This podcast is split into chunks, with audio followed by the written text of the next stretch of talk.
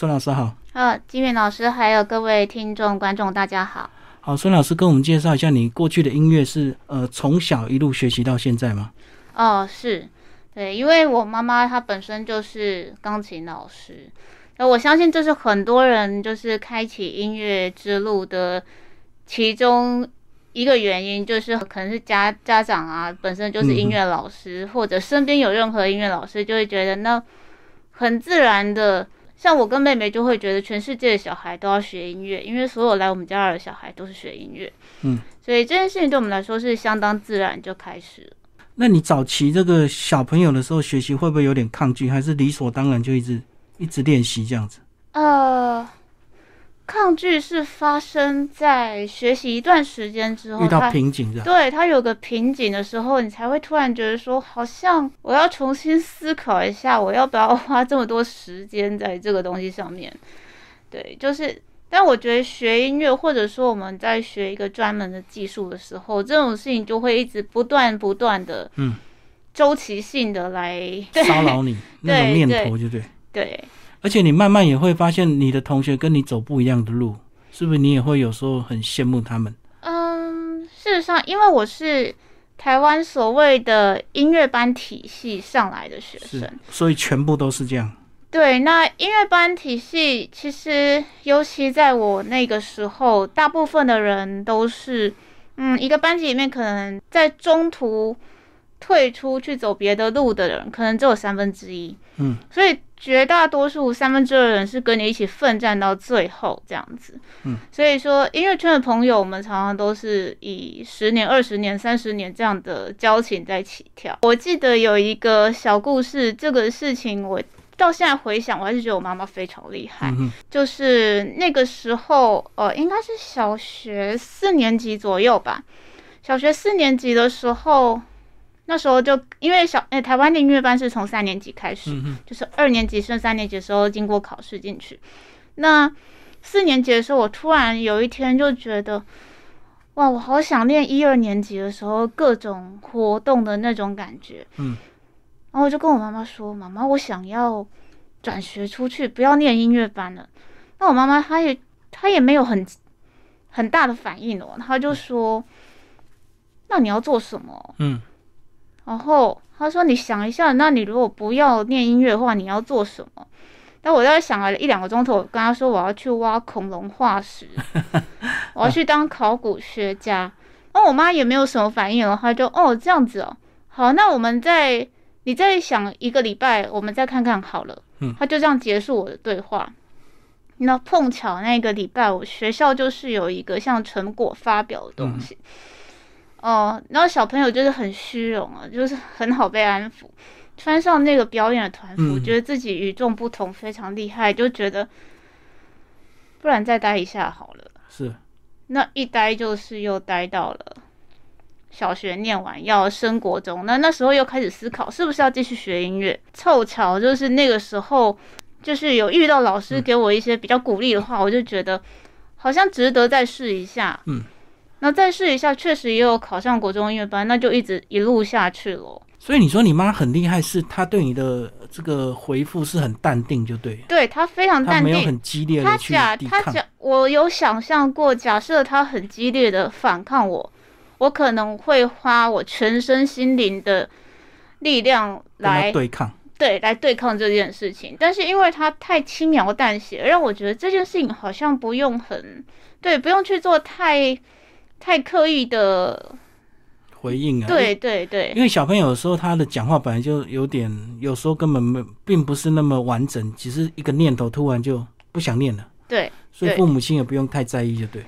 对，其实就是就是有时候他就是一个念头突然冲出来，嗯就是小孩本来就是对所有事情都会好奇的，不用先急着否定他。他其实这个念头，如果说这个念头真的很强烈，过了一个礼拜之后，我相信我还是会告诉我妈妈说我要去挖恐龙化石。嗯，但是因为他其实没有强烈到撑一个礼拜嘛，对。那我自己就会知道，哎，这件事情其实是没有那么想要的。那个恐龙化石是你看到电视还是看到卡通？哦，就是国小那时候就有那个《侏罗纪公园》了。哦，那时候的电影。对，然后我家里从呃，对我从很小的时候就家里就是那时候家长都很喜欢买那个很大套的那种百科全书，嗯嗯然后我就觉得暴龙长得真的很可爱，嗯，就是它的头方方大大的这样子是，就觉得它它的，尤其它的骨头特别可爱。嗯对，我不确定我如果真的有有幸看到暴龙本人，我会不会觉得它可爱？但是我觉得它的骨头很可爱。嗯。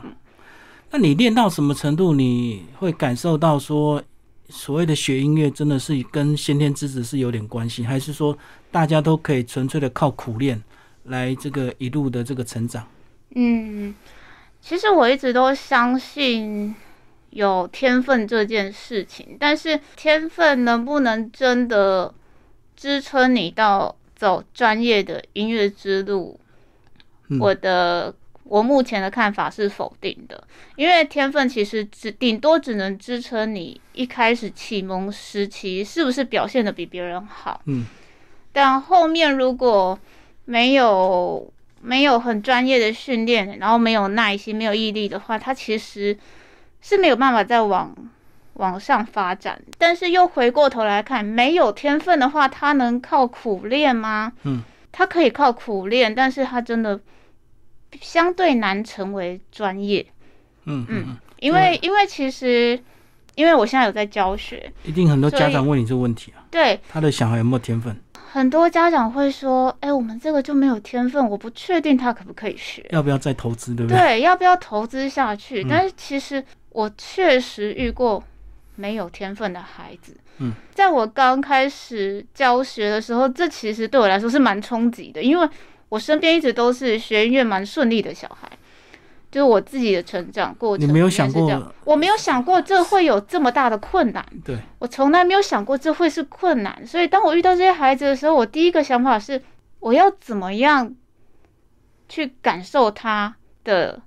这个困境，这样嗯子。所以当我当我试着去理解孩子的感觉的时候，我那时候才觉得，哦，天哪！这如果没有一点点天分，其实真的那个起步相对困难很多，因为他有有些人真的没有音感啊，嗯，对，而有些人是节奏真的，他的想象里面他的单位是对的，但事实上他呈现出来的就就是错的。对对，他就是没有在一个架构里面。那就是说，他的逻辑对于这些的体会是比较缓慢的，就变成说你要花很多很多的各种练习，还有各种训练方式来帮他建立起来。那你是明白跟家长讲？我还会是明白跟家长说，哦哦，因为因为这个会影响到学习进度啊。那我们必须要知道自己是站在什么样的一个起点，那大家才可以一起往同样的学习目标来努力。假设家长就只是想要看到我很速成，就是这个孩子可以马上拉一首曲子的话，那他很有可能这辈子就只会拉那一首，其他也不会了。嗯嗯嗯，因为这是假设他没有把他该有的这个整个概念建立起来的话，那恐怕就是会造成这种结果。嗯嗯，所以身为一个老师，还是要有一些基本的教学的良知跟道德，是不，能为了收学生。没错，就是呃，我也有这种经验，就是有一个孩子，我非常喜欢他，他就天马行空，他对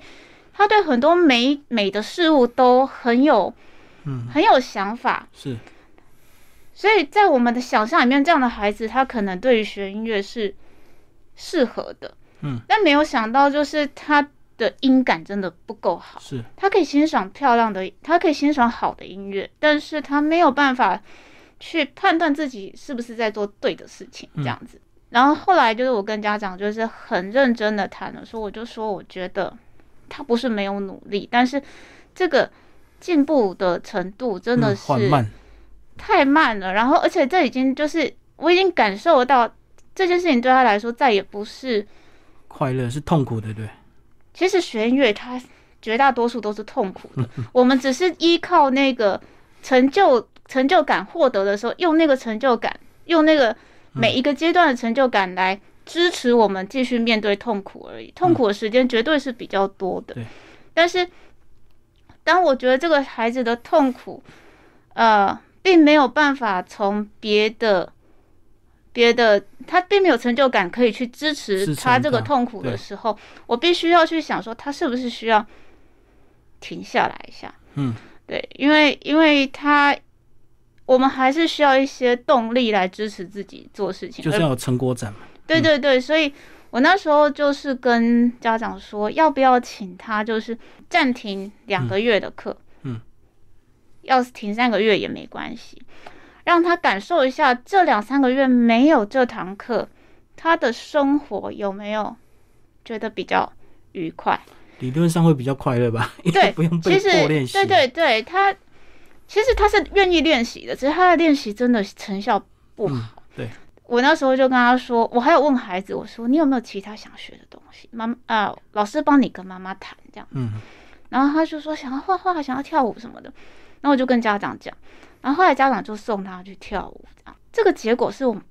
我们都没有办法都没有预期到的，就是他嗯这三个月去跳舞之后，他在那里面如鱼得水啊。然后后来他他自己又偷偷去参加比赛干什么的，他的成绩非常好，嗯嗯，所以说那才是他适合的地对方。对对，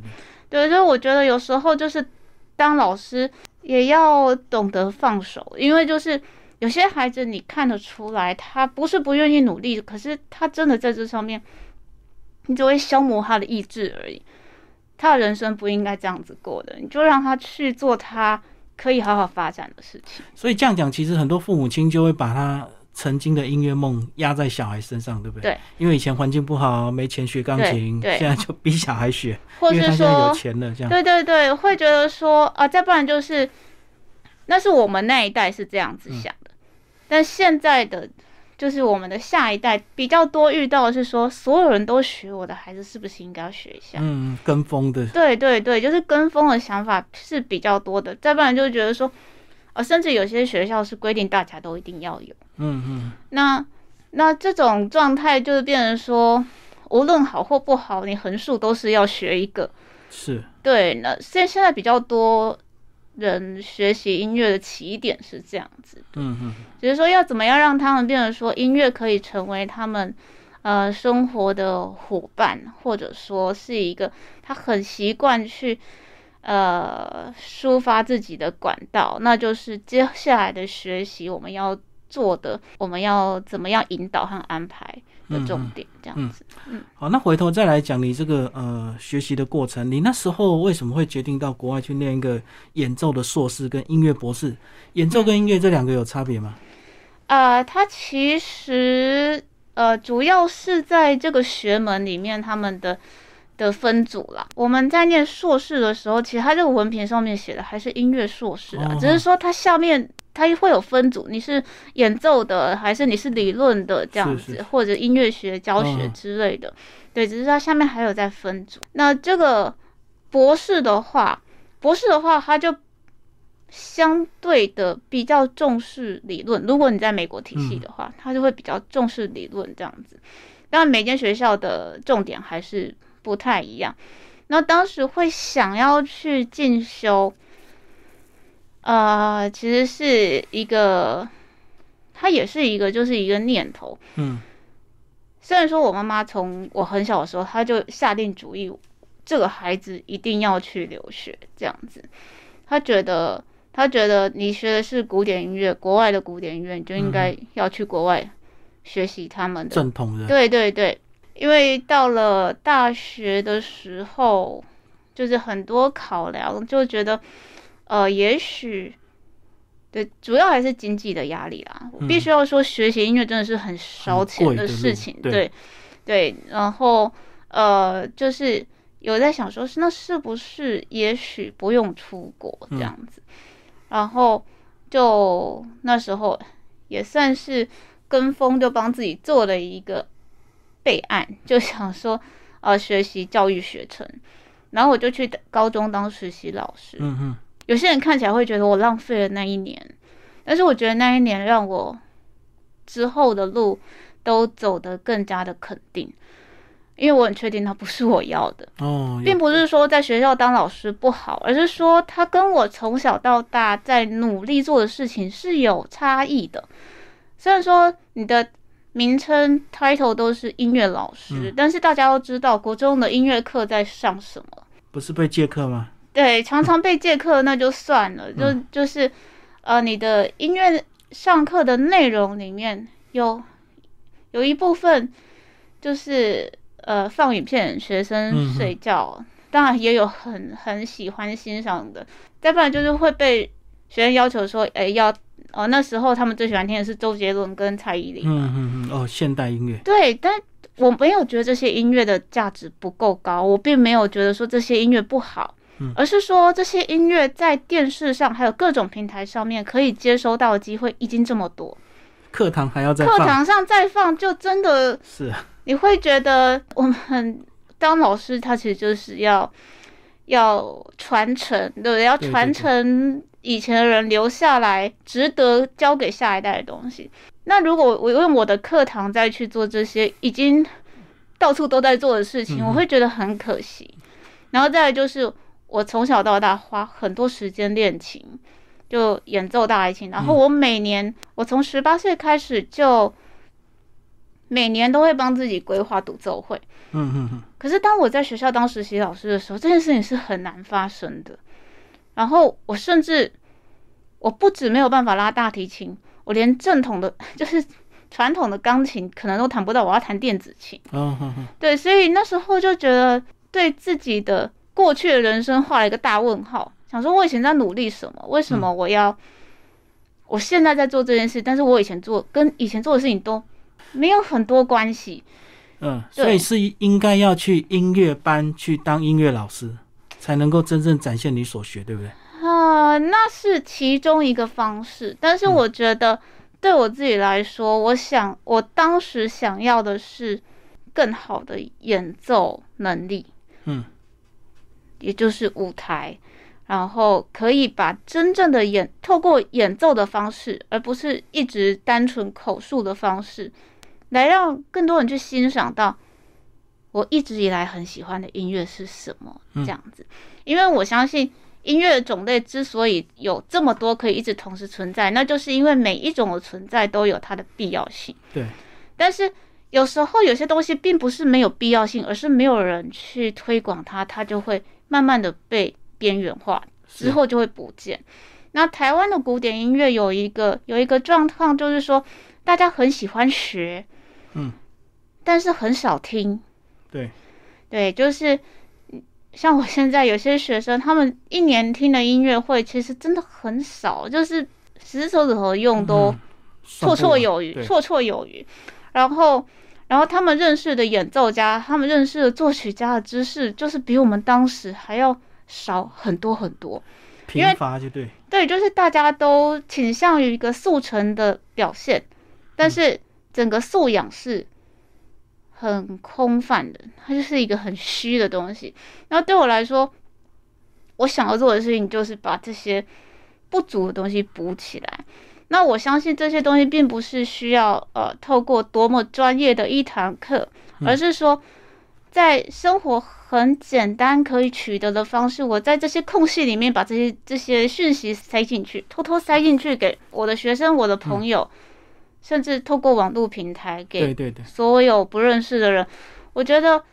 这都是我真正想要做的事情。嗯，所以你后来才会去主持广播节目，甚至还拍自媒体，对不对对对嗯对，但是你你大哪一年的时候决定要选大提琴为你主要的演奏？哦，这个这就跟台湾的音乐班的那个运作方式有关系。就是台湾的音乐班在小学你考进去的时候，你有一个主修乐器，对，它规定你还要有一个，复复修嘛对，那其中一样一定要是钢琴。嗯那当时我是用钢琴考进去的。那其实除了钢琴以外，我当时还有学自己还有在另外学个乐器是竖琴，嗯就是那个弹拨很那优个雅竖的琴。那个对，因为我当时选竖琴的理由很简单，就只有我觉得，因为整个乐团就她最漂亮。嗯嗯对，但是我那时候遭遇到一个困难，就是说学校觉得买竖琴很贵，学校没有竖嗯，琴。哦，没得学，对，他就说，呃，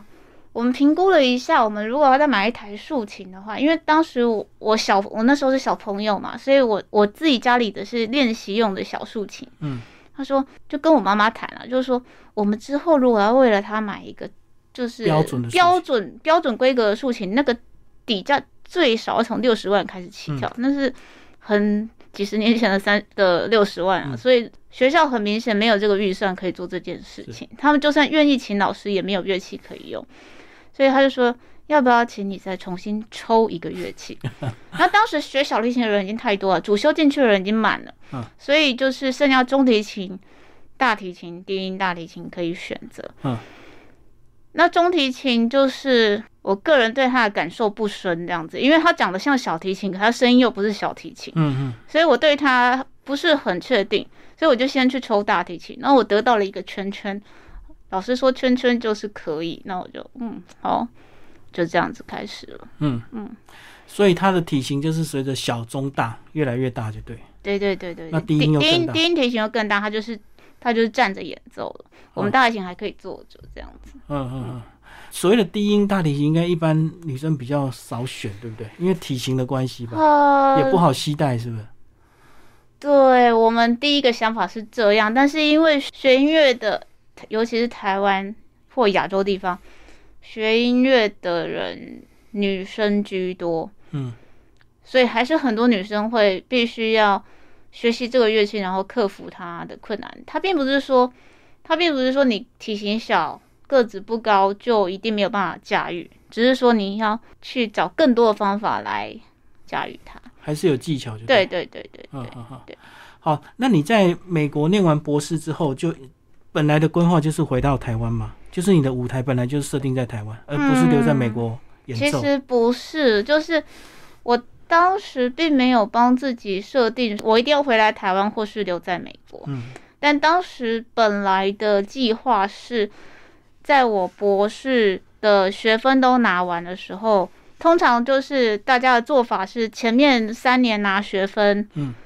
那后面论文你可以写个，慢你慢最写长可以写个三年至少这样子，嗯那这三年你就可以做很多工作上的准备，考工作啊，考乐团啊，考当地的、呃各种职位这样子。那当时我当然也是，就是想要循，就是想要循着这个做法，对，但是呃，就是人生有很多的，意外嘛，就是有很多的的事件会突然让你改变你的做法。嗯，呃，我当时博士是学校全额奖学金嘛，然后生活费大概学校也都 cover 掉了，嗯所以，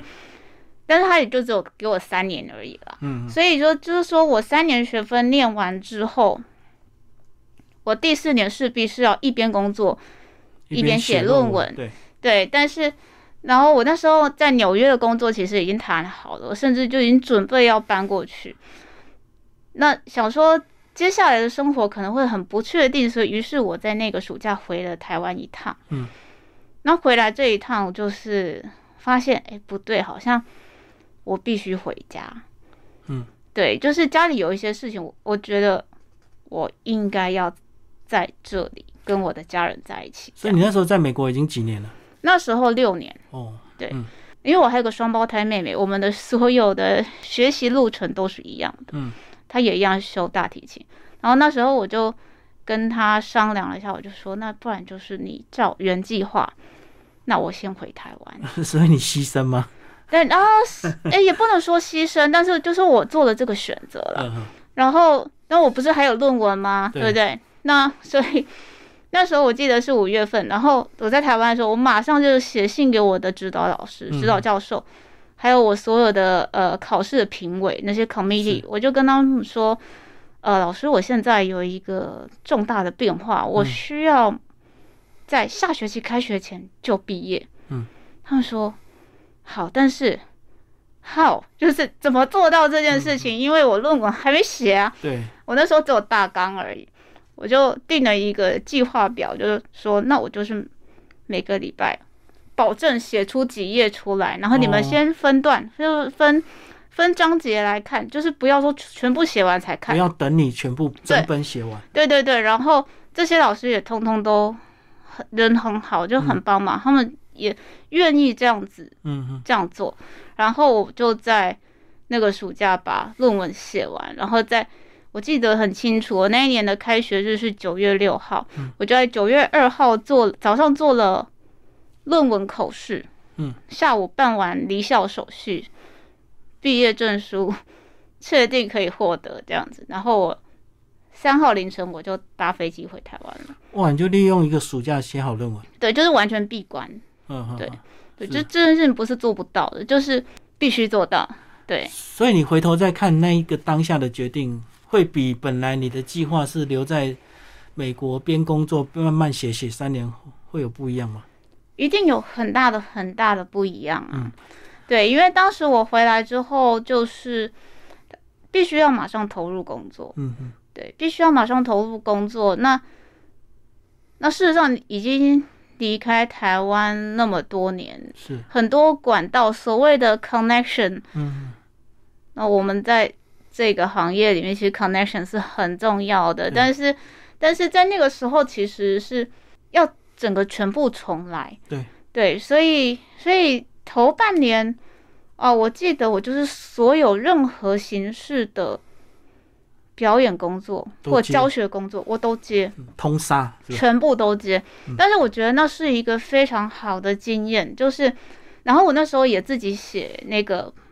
呃计划书提案，嗯就是自己投去企企业啊，还有一些呃当时园区的一些服委会什么的，就自己是找商演就对，对对自己找呃可投能企办划，办办讲座，各种、嗯对，就是帮自己找各种机会。因为说真的，每一年毕业回来的人很多，嗯，那大家怎么会知道这个人在这里他会做什么事情？一定是要自己先去告诉大家嘛。自我推销啊，对对对，所以所以那时候呃刚回来的那半年做了很多这样子的事情，然后有一天就是在写，我记得很清楚是在写计划书的时候，我突然听到那个呃电台招募的嗯嗯，节目企划主持人的的这个广告的时候，我突然在想。嗯，媒体其实是一个有力量的东西，嗯嗯，对，所以我那时候就就去自我推荐， 对，嗯就想说我想要做这件事情。刚好这就样结合你的专业就对。对对对对对，可是很多人归国不是都急着先找职业团嘛？找到职业团，他的工作就稳定了。呃，但是呢，有人家有开缺啊，嗯，要等就对。对，就是这个是要等的。那是，但是因为这个开缺的事情，就是对我对当时的我来说，我并没有我当时的状态环境状态是不容许我坐在那里等机等会，他们对对我没有办法等机会，我只能有什么机会就抓住。那我刚刚有提到，就是各种的形式的演出，我都尝试。嗯嗯那这其实，在后来的几年里面，它也成为一个很好的回馈，是因为大家就知道说，孙运纯是什么都有可能的。嗯，就什么是说形式都可以。什么形式都有可能。其实他就是很简单，他只要给我一把我可以坐下来拉琴的椅子，嗯，这个演出就有可能会成立。也因为这样的关系，我接触到很多跨领域的演出，嗯啊那譬如说跟舞蹈结合，对，跟文学结合，或者是摄影、美术、绘画这些。那甚至后来发发展到，就是当然也有一些比较好的实质利益的商演的这些东西，就都是从这些过程里面去发展出来的。可是你在这么多跨界合作，会不会遇到那种比较搞不清楚的状况？他希望你用别的乐器来演奏的，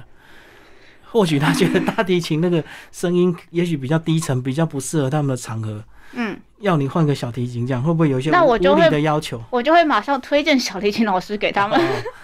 对，偶尔会遇到这样子的状况啊，就是说会会有一些误会，就是说哦，会大提琴就一定会小提琴，应该什么那个也会对对不对对对对，因为呃，电子乐器的老师们是比较容易说这个也会，那什个么也都会，会，对。但是对于我们这种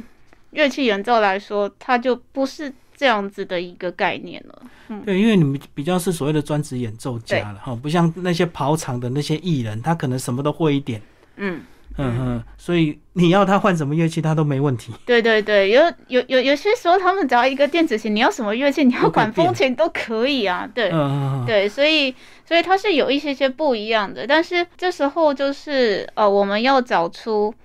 怎么样去让更多人理解说，这个乐器它即使不是你想象中的声音，它也有可能会说出你想要的那个故事跟画面。嗯就是说，它永远都是有做法的啦。是是是。所以以大提琴来讲，在推广上是不是最指标的人物就是马友友嘛？呃，目前现在来说应该是这样子。呵呵呵，对，然后过去我刚回国的时候，所有的小女孩来找我学大提琴的，他们的指标人物大概就是像欧阳娜娜 这样。哦，呵呵对，那他们不一定知道马友友，但他们知道欧阳娜娜。对我觉得，我觉得他其实，在每一个每一个时代、每一个环境里面，都会一定会有一些人会让你觉得，呃，这个乐器勾起了一个学习动机。兴趣就对，对，我觉得那都是好的。甚至有很多人想到大提琴，第一个想到周杰伦啊，嗯嗯嗯，对，因为周杰伦他有拉大提琴，对，所以呃，我觉得都很好，但是我也会想要借机就是介绍我认为很好的大提琴家给大家认识，这样啊，所以你不会去想用大提琴来结合流行，会啊，也会，会啊因，为对啊，我们对那些包括小提琴，不是有个那个陈美也是哦，对，拉的很犀利吗？对对对对对，有大提琴也有这样的组合啊，嗯嗯，最近最近刚发专辑的那个 Two Cellos，那个他们他们两个很帅的国外男生，嗯，他们也是一样，各种各式各样的曲目内容、音乐形态他们都有，嗯然后最主要是他们又很帅，拉的很好，炫技，那这些都是对于现在来说很好的表演。可是一定有古典派不以为然啊，对不对？对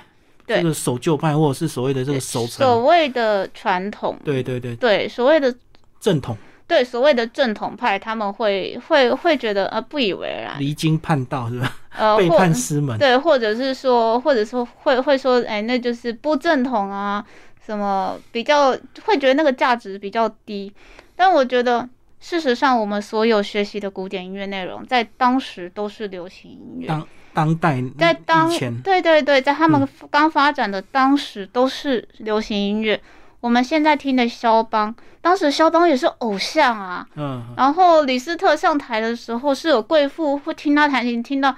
太兴奋休克昏倒的那嗯种，所以这跟我们现在演唱会是一样的事情啊。是是，所以，所以我并不觉得说，呃，有什么是就是这这之间它没有所谓的高低之分，它嗯就只有它是否能够继续传承下去的差别。嗯，传承下去才是最重要。对对对，接下来孙老师讲一下你的现况好不好？包包括括哦我你的现况对，，拍了一些自媒体，然后你也有参加一些团的固定演出嘛？呃，是是，呃，就是呃，过去这几年来啊，就是我有参加一个乐团，它叫做弯声乐团。那你可以从弯声乐团的名字就嗯可以猜测到台湾的声音。嗯那它的题材就是呃，演奏内容就是它只演奏两种两种音乐，一种就是台湾人做的音乐，嗯另外一种是台湾题材的音乐。它可以是外国人的作品，但是台湾题材。是，之所以会投入这个乐团，而且花了蛮多的心力，是因为也是一样，就是传承这个嗯哼概念，就是呃然后再来就是我们会发现，古典音乐之所以对于很多人来说，它是一个比较架空的东西，嗯有些人真的是把它当做装饰品，就哦我会拉个乐器这样而已。那这个为什么会架空？是因为它不接地气，嗯，那在欧美，它为什么可以这么自然？是因为那就是他们的东西，嗯他们是一代接一代的，这个东西对他们来说是太自然了。理所当然。对，所以我加入这个乐团有一个很重要的想法，就是说，因为它是以古典音乐的语法，啊、还有演奏乐器、演奏方式、编制来，嗯，来做台湾的音乐。那这跟我想要大家去注意到的的重点是一样的，是一致的。然后，呃然后我记得当时的这个发起人。也就是现在的团长李哲毅老师，他那时候有一句话，我觉得很喜欢。他说：“我们常常都在音乐会的时候会发现，uncle 曲是大家最喜欢的曲嗯，最目，熟悉是不是？尤其大家最喜欢的 uncle 曲是什么？望春风。嗯，哇，那拍手就是最大声的。对对可是，那我们就可以知道，因为大家听得懂，他嗯获得感动了，所以他拍手最大声。可是为什么他只能被放在 uncle 曲呢？嗯，那这就是我们需要再重新思考的事情。所以在过去几年里面，呃，大概四年，对，大概四年的时间，我花了蛮多的时间在这个团体的演出，这样子，那它的乐器组成呢？大概有哪跟些跟跟古就是跟国外的所有的乐团编制交都响是一乐团，样差不多，对，都 OK 是一样的。嗯，对嗯嗯好，那讲一下你的自媒体影片啊，你最近也自己拍了很多影片，对我教最大近家怎么听古典乐。对对，这个其实是跟是从我之前我之前在电台做节目，嗯就是那时候也有帮忙编辑电子报啊这些嗯经验，所以我就想说要怎么样，尤其是最近疫情嘛，就嗯这两年的疫情，在家里的时候就在想说要怎么样才可以把过去的把自己的过去当做资源来发挥。嗯那也好显，现在这些自媒体啊，这些平平台是很方便的，是所以，所以我那时候就开始尝试要做影片。那当当时其实一开始是没有什么信心的啦，嗯，但是也刚好有一个机会让我开始确定这件事情是可以做的，那就是因为我这两年都有帮那个中华电信 MOD 的这个古典音乐古古典音乐台做导聆，嗯，那好巧不巧，就是呃，今年我们想要录影的时间，刚好录影的时间就排在今年五月疫情封城的那个礼拜。嗯，然后就发现哎、诶不能进摄影棚，那就是怎么办？然后一开始本来说，哎、我们再观察两个礼拜看看，就发现两个两周又两周，就是一还没直进对，就是一直演，遥遥无期。然后后来我们就想说，不然我自己拍拍看，再加入在给他们。对，在在在家录好之后，然后交给专业团队来剪接。嗯那也因为这样子的关系，我发现这件事情是可行的。嗯，那虽然后来我就我自己就没有专业团队可以剪接，但是我就我也愿意尝试自己剪接。那也就是因为这样，后来这些影片就慢慢就一个一越来个越出多来。就对当然，它的那个点阅成长的的速度跟其他的这种 YouTuber 的这些会会有落差，会有蛮大的落差，对但是我觉得这不只是呃我自己想做的事，然后它也可以维持我自己一个能量在那里。当然，它如果有机会可以被更多更多人分享出去，那就是一件我觉得它成本很低，但是对，收益，我说的收益并不是实质的收益，它可能不会有什么实质的收益，但是，但是它在它对于很多人，只要他有一个那个瞬间觉得说啊，其实古典音乐很好听，或者嗯是我不需要理解这些理论，我只要知道它的故事，或者是它可以带给我故事就好了。嗯嗯，嗯呃对。所以一开始的讲解对你来讲是很困难的，对不对？